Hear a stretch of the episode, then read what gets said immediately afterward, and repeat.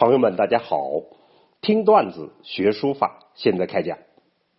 上次我们讲了米芾的《海月名言》里面的段子，字的要与不要。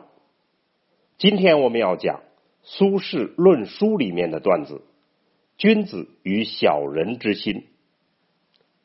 好，我们先串讲一下原文：人貌有好丑。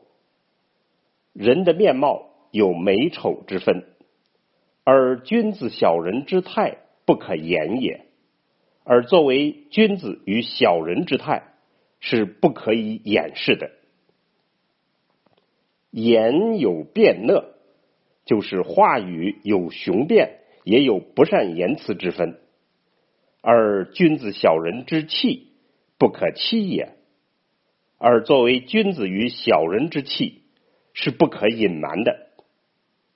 书有工拙，书法有工有拙，而君子小人之心不可乱也。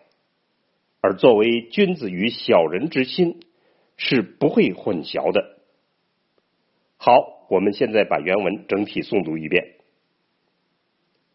人貌有好丑，而君子小人之态不可言也。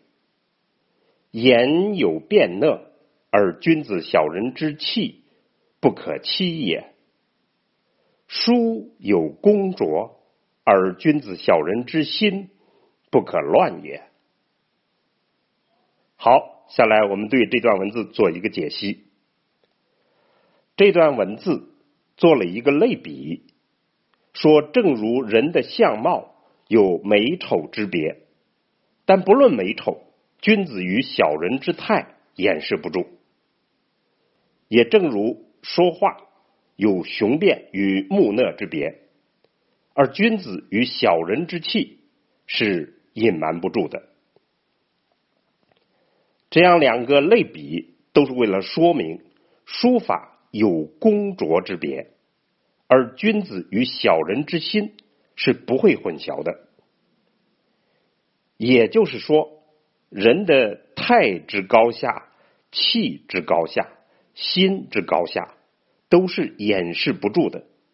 无论外在的表现如何变化，显然这段话的意思在于：对于人来讲，态、气、心重于豪丑、变讷和工拙。作为人，本质。重于表象，而且表象也无法掩盖本质。类似这样的说法，西汉的杨雄也说过。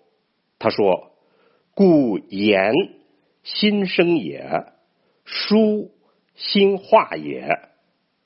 生化形而君子小人现矣。”意思就是生和化这样两种形式一表现出来。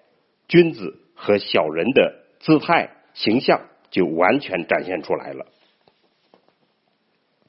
虽然我们这里讲的核心都是书法的工与拙的问题，但大家一定要明白，这是在气的层面看问题。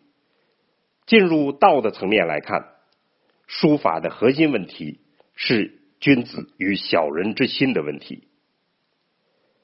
我们还可以援引《礼记》里面的话：“得成而上，一成而下。”这些都清楚的表达了中国传统的美学观念，请大家多加关注。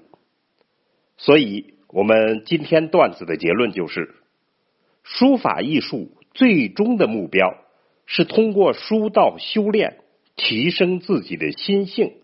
并寻找到合适的表达来表现自己的心性。好，关于这个话题，我们就讲到这儿。听段子学书法，我们下次再见。